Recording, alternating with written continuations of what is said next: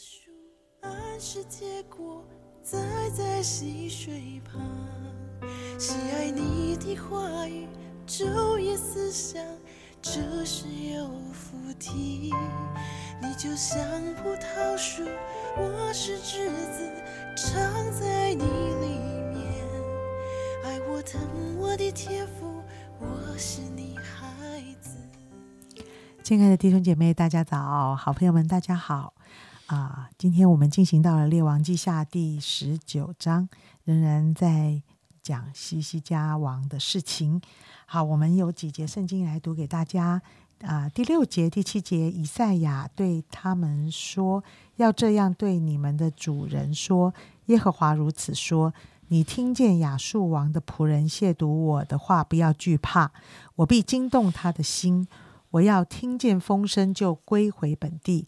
我必使他在那里倒在刀下。”我们再读第九节到十一节，亚述王听见人论古时人。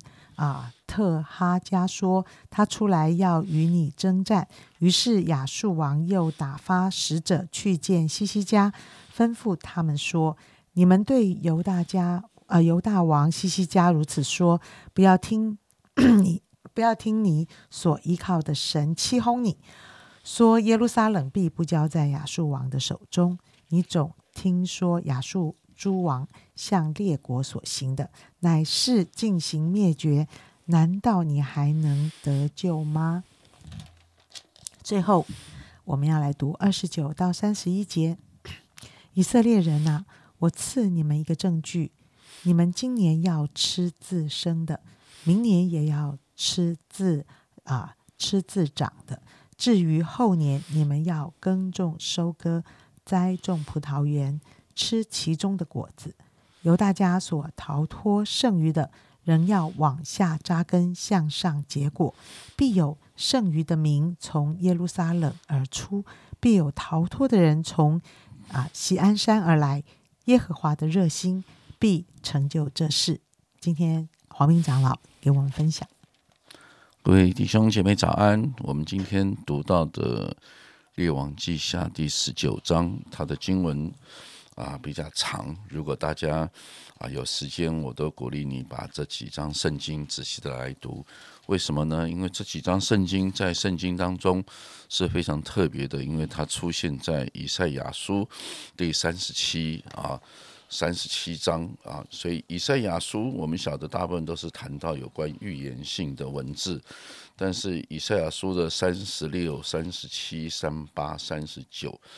是以赛亚书当中少部分的记叙文，就是把这几的历史啊原封不动的完全记载在以赛亚书，所以在圣经当中，你很少会看到两卷书上的经文是完全相同啊，几乎 copy 过去的，可见这一段的历史对先知以赛亚而言是一个非常。重要的记载，他就面对啊西西家王的这个时代所面临的一个极大的征战。那我们晓得刚才所读的经文里面就可以看到，啊主要的原因是出在亚述王，他已经来警告这些犹大王西西家，告诉他说：你们没救了，你们绝对是要被我。大军压阵，而且我的大军已经就在城门口了，已经不可能可以逃脱了。因为历史当中，我们晓得亚述帝国是一个非常强大的帝国。那他就告诉西西家王，派人告诉西西家王啊，如何如何，你们的结果将会是很非常悲惨的。那当然，我想这个是在两军校正之下，就是要让他们的信心完全失去。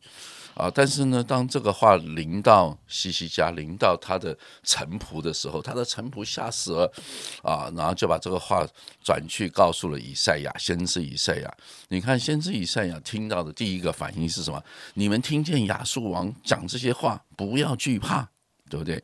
我被惊动他的心啊！他要听见风声，救回本地，使他们都倒在刀下。奇怪了，这个。照理讲，这个军事的事情应该是王跟这个王之间的对阵，但是先知所啊，看的角度是完全不同的。先知是说，他们是在向耶和华神在校正，啊，就有点像你还记得吗？大卫杀死歌利亚的时候，歌利亚是对着以色列军队校正。大卫说：“你凭什么跟耶和华的军队较真？”我想，他把一个地上的战争，把它拉高到天上的一种战争。那也因为这样啊，所以我们晓得这个亚述王，也就是非常嚣张的跟他讲。亚述王立刻听到讲了这些话，他说：“你们不要再依靠你们的神了，你们的神哪里会救你们啊？耶路撒冷必交在亚述王的手中。”你看，一直是告诉他们，你们不要。听信这个先知说的话，他真的能够救你们吗？在历史当中，有人能够脱离这个亚述王的手中吗？啊，我想这整个过程当中，其实就产生了一段很重要的经文，就是这个西西家王向神的祷告，第十五节到二十节，就是西西家王的祷告。那你如果仔细去看啊，很多的人在探讨西西家王。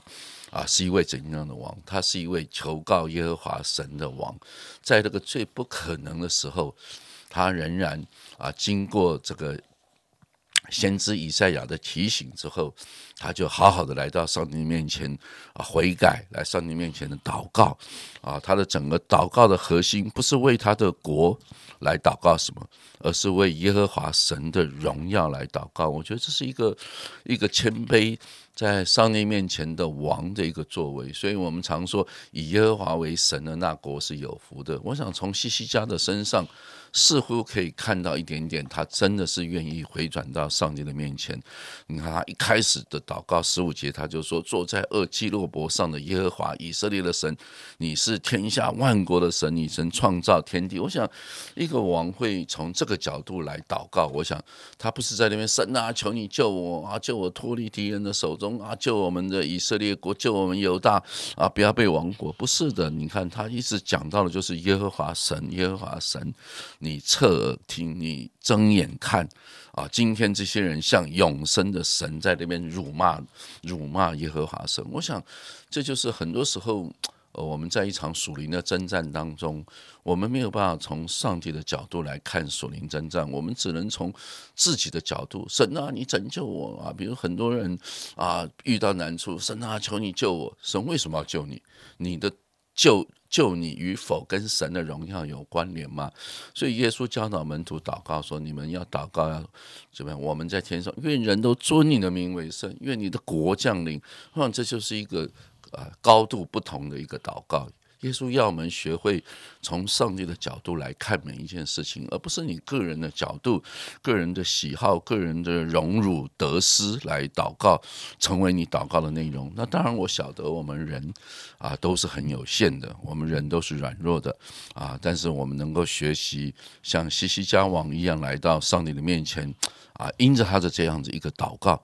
所以到二十节，你看以利亚就打发人去告诉西西家说：“耶和华以色列人如此说，你的祷告怎么样？我已经听见了。”哇，我想这就是。啊，一个真实的祷告是会蒙垂听的，所以耶稣说：“你们凡奉我的名祷告，无论求什么，我都给你。那个无论求什么，是按照神的心意。无论求什么，若你的祷告的动机是对的，你的对象是对的，内容是对的，没有不蒙垂听的。这是耶稣所应许的。啊，果然这件事情，当经过这样祷告之后，啊，先知以赛亚就立刻回复他们，啊，告诉他们：你放心好了，你们今年要吃自身的，明年。也要吃自长的，后年呢要耕种，能够啊栽种葡萄树，要吃其中的果子。这整件事情就是告诉西西家王，你放心好了，耶和华神必定垂听，已经垂听你的祷告，因为万军之耶和华必成，他的热心必成就这事。哎，下面就。有一段经文特别让大家思想的，就是第三十节，由大家逃脱剩余的人要往下扎根，往上结果，什么意思呢？这段经文，我想所有的啊教会常常拿它当成年度目标。我记得早期在七长老的时代，有一年我们的目啊教会的主题就是往下扎根，往上结果。我想对每一个基督徒而言。其实扎根跟结果这是两个不同的层面。那先知以赛亚就预言了啊，这个国啊将来会如何？这都是一个短暂的。等到有一天那个剩余的，也就是将来啊。以色列这个时候已经被灭了，将来犹大也要被灭。但是呢，神会让剩余的、让逃脱的继续坚固起来。我想这就是上帝永恒的旨意。我们都晓得啊，渔民的概念啊，就是以色列当中的剩余的要如何的兴起来。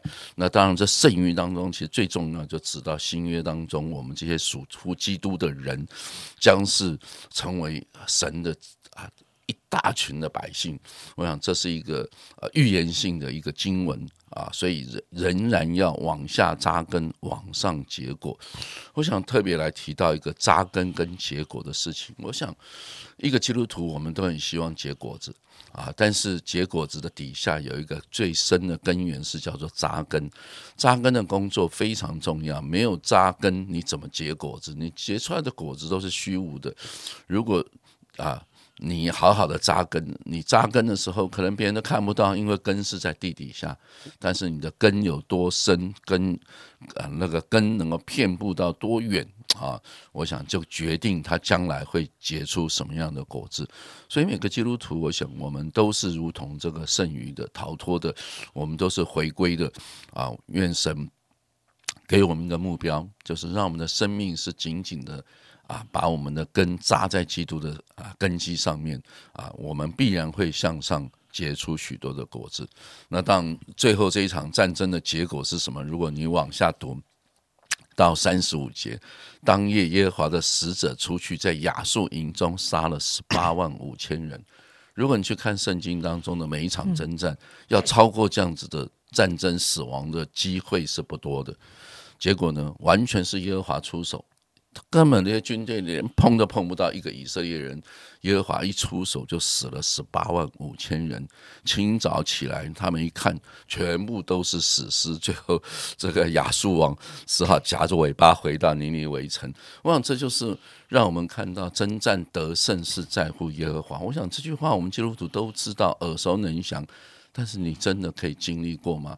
我想今天我们在传福音的事上，在这场属灵的战争当中，我们的啊战争的对敌对的对象是那个空中怎么样看不见的幽暗的势力，但是你要相信。啊，不是你在跟他征战，是耶和华神在跟他征战。愿主今天透过啊非常丰富的先呃这个列王记下的啊十九章啊，或者是啊如果你去看以赛亚书的三十七章，你都可以看到这整个经历是一个得胜的经历，是耶和华得胜的一个见证。愿上帝赐给我们今天的一天充满着神同在。嗯嗯，宝贵的信息，我们一起祷告。嗯，亲爱的主，让我们在祷告的时候真心的学习，求你的荣耀。主不是我可以多被看重，不是我可以过得多好，不是我这件事情对我的利益跟好处。主耶稣，我今天听见西西家王的祷告，心中真是非常的感动，感动于他所求的，不是。